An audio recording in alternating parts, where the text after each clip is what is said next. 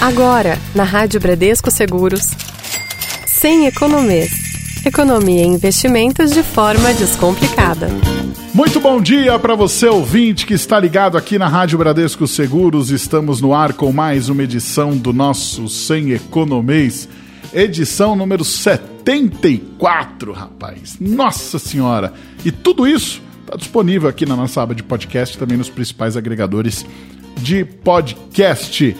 Hoje conto aqui com a participação de dois grandes companheiros aí dessas tantas edições de Sem Economês, da área educacional, da Ágora Investimentos, o Eduardo Medeiros dos Reis Filho e o Fernando Bueno. Meus amigos, sejam bem-vindos mais uma vez. Olá, Magno. Bom dia, amigos. Bom dia, ouvintes. Mais uma vez aqui um prazer estar com vocês neste programa Sem Economês. E aí, Fernando?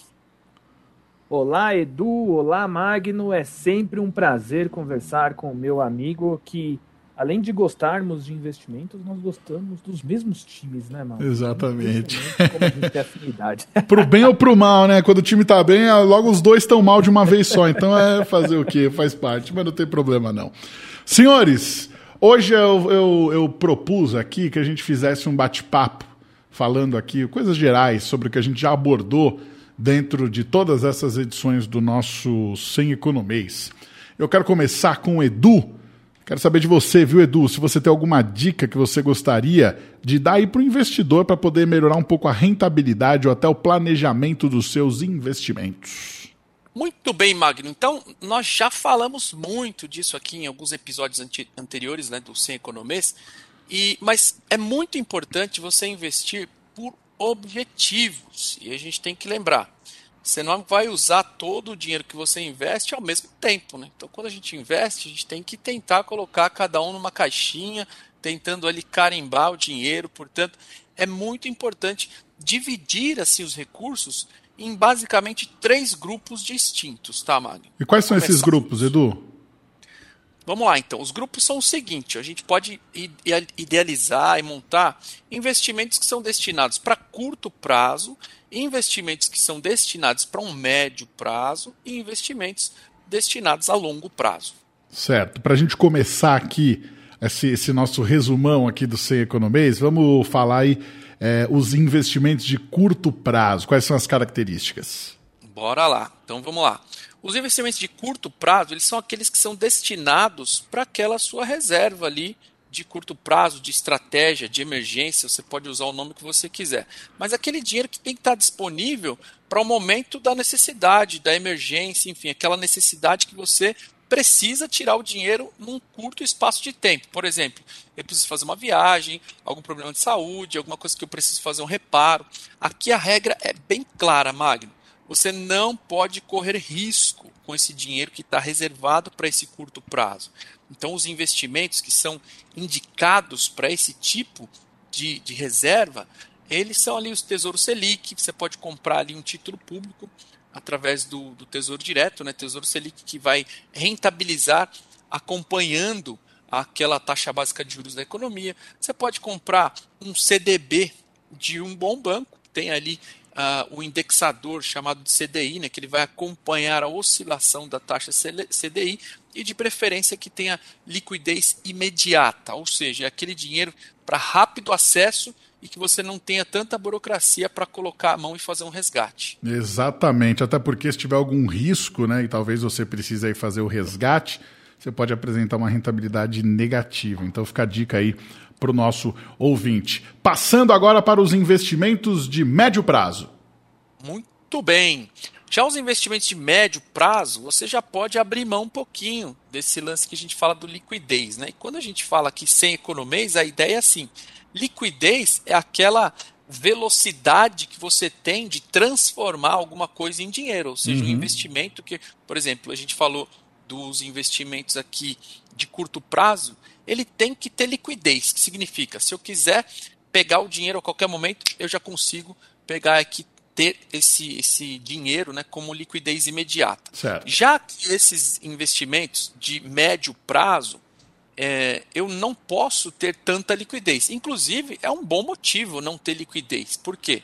Quanto menor a liquidez, né, é, dos investimentos, maior tende a ter o seu retorno. Então, quanto mais é, eu consiga algum investimento que eu preciso de um prazo mais longo, a possibilidade de obter retorno é muito melhor.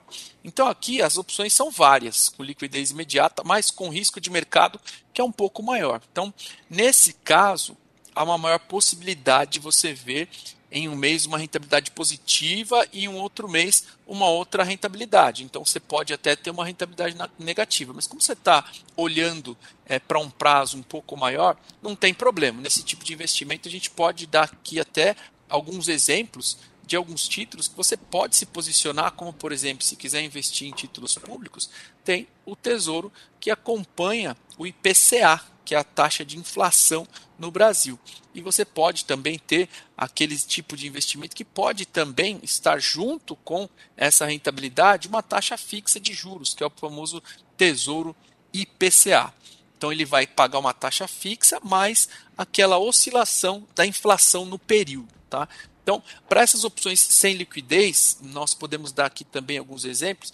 O LCI, o LCA, então é a, né, a letra de crédito do agronegócio, a letra de crédito imobiliária, que são, principalmente para pessoa física, são isentos de imposto de renda. É uma ótima opção e paga, sim, boas rentabilidades. Então é o banco que emite, com vencimentos aí que variam de 1 a 5 anos. Então é bem interessante quando a gente pensa em médio prazo, Magno. E agora no, no longo prazo, o que, que você pode destacar para a gente? Aqui é o seguinte, quando a gente olha para o longo prazo, na matemática financeira, na educação financeira, nos investimentos, o tempo é o nosso maior aliado. Nessa categoria, você vai investir escolhendo aqui os produtos né, que você vai olhar bem para frente, acima de 5 anos, por exemplo. Né? E também isso acaba sendo um pouco relativo, porque cada pessoa tem um momento de vida. De uhum. repente, para uma pessoa mais nova, a longo prazo, dá para colocar 10 anos é uma pessoa mais madura, a longo prazo dá para colocar um prazo acima de 5 anos. Tá? Então, uma boa possibilidade aqui são é, produtos que estejam aí atrelados a, a, fundos, pode ser fundos de investimentos de longo prazo, sem tanta liquidez, até mesmo pensando no, nos fundos de previdência, que inclusive a gente já fez programas falando só sobre isso aqui, como por exemplo o VGBL ou o PGBL, Magno. Muito bem, agora é hora de levantar a placa e convocar o Fernando para esse nosso bate-papo. Ô, ô, Fernando, tem algum outro fato que o cliente ele precisa ficar atento aí, que seja fundamental para o nosso ouvinte investidor? Oi, Magno. Ah, sem dúvidas que tem, né, cara? Então, assim, o Edu, ele estava ali separando a parte dos investimentos com relação ao prazo. Uhum. Ou falando ali, o nosso podcast é o Sem Economês, mas trazendo um pouco do economês aqui para esse negócio, é, olhando para o horizonte de investimento. Sim. Então o Edu já deu uma aula sobre isso. Segundo ponto, o Magno, é a gente ficar atento ao nosso perfil de investidor. Aqui na Ágora, nós temos cinco perfis de investidores, que são os seguintes ultra conservador, o nome é até forte, né, Magno? Sim. Aquele investidor que ele declara que ele possui baixíssima tolerância a risco, ele quer de fato ter a preservação do capital dele e a maior segurança possível nos seus investimentos. Vai ter o investidor conservador, que já é o investidor que ele declara baixa tolerância aos riscos e que busca a preservação do seu capital e segurança nos seus investimentos. Depois a gente vai ter o um investidor moderado, que é o um investidor que declara ali média tolerância com relação aos seus riscos e como ele tem mais um pouquinho mais de tolerância a risco, ele vai buscar maiores retornos para os seus investimentos. O investidor dinâmico, e aqui percebe, né, Magno? Quando a gente vai aumentando aqui, é o que, que a gente está aumentando? A tolerância Sim. a risco de cada um desses investidores. Investidor dinâmico, que é o que declara alta tolerância a risco, mas que ainda busca preservação do capital no longo prazo. Só que no curto prazo ele está disposto a colocar um pouco mais de um pouco mais do seu capital, um pouco mais dos seus investimentos em produtos que ofereçam um pouquinho mais de risco com possibilidade de ter um maior retorno.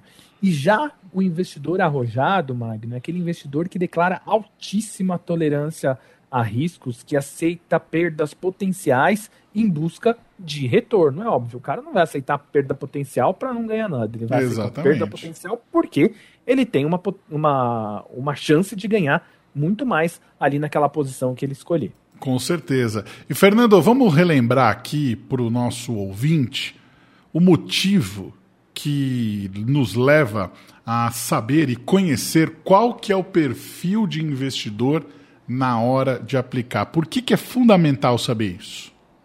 Ô Magno, tem muita gente que pode ir lá e falar o seguinte: ah, é só para atender a regulamentação. É só porque a CVM e o Banco Central pede. Não, não é. A gente escolhe o seu, a gente escolhe não, a gente define o seu perfil de investidor através de uma série de perguntas ou através do API, que é a análise do perfil investidor, com um objetivo muito específico, um objetivo de unir o que você espera de risco ao seu horizonte de investimentos. Quando a gente faz essa união, a gente chega num desses perfis. Então, eu vou dar um exemplo aqui, Magno. Vai ter aquele tipo de investidor, um hum. ultraconservador, que assim, o objetivo dele é preservação de capital. Quer saber se tem investimento ali que vai oferecer para ele a possibilidade de ganho de 50, de 60, de 80% em determinado período? Não. O que, que ele quer? Ele juntou aquela graninha dele, o objetivo daquela graninha que ele juntou é a preservação. Para esse tipo de investidor, a, a, gente aqui tem a obrigação, Magno, inclusive, de oferecer produtos que não ofereçam riscos significativos. Sim. Já para o investidor arrojado, Magno, é completamente diferente. Esse cara quer correr risco. Esse cara, ele espera correr mais risco, por quê? Porque ele enxerga que ali na frente ele vai ter uma possibilidade maior de retorno. E eu gosto muito, Magno, de uma frase que o Edu fala bastante quando a gente está conversando com os clientes. O Edu, ele sempre fala assim, Edu, se você quiser me complementar, você fica super à vontade. Não tem certo Beleza. ou errado aqui para esses... É, não tem certo ou errado para o seu perfil de investidor, né, Edu? O certo é você botar a, a cabeça no seu travesseiro e dormir tranquilo com os investimentos que você faz, não é? É isso aí, com certeza. Você tem que saber onde o seu estômago aguenta, né, Fernando? Exatamente. Onde você tem coração para suportar. Ô Magno, pensa você, poxa, é. você juntou uma grana, é a grana da sua vida, que você tem um objetivo, vou dar um exemplo, sei lá, comprar uma casa. Sim. E você coloca essa grana ali num negócio, vou dar um exemplo para você, que as pessoas falam muito sobre isso nesse momento, né? Sobre esquemas de pirâmide. Ah, ouvi lá um determinado investimento que me paga 10% ao mês. Cara, isso não existe.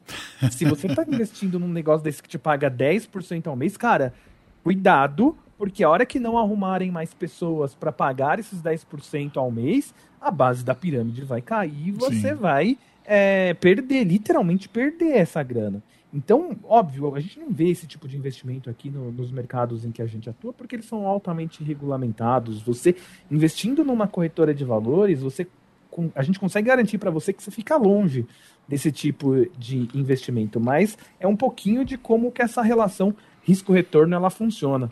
Eu acho que o, que o nosso ouvinte, ele que já acompanha as nossas edições do nosso Sem Economês, é, deve estar tá ali dando aquele recapitula em tudo que a gente já falou.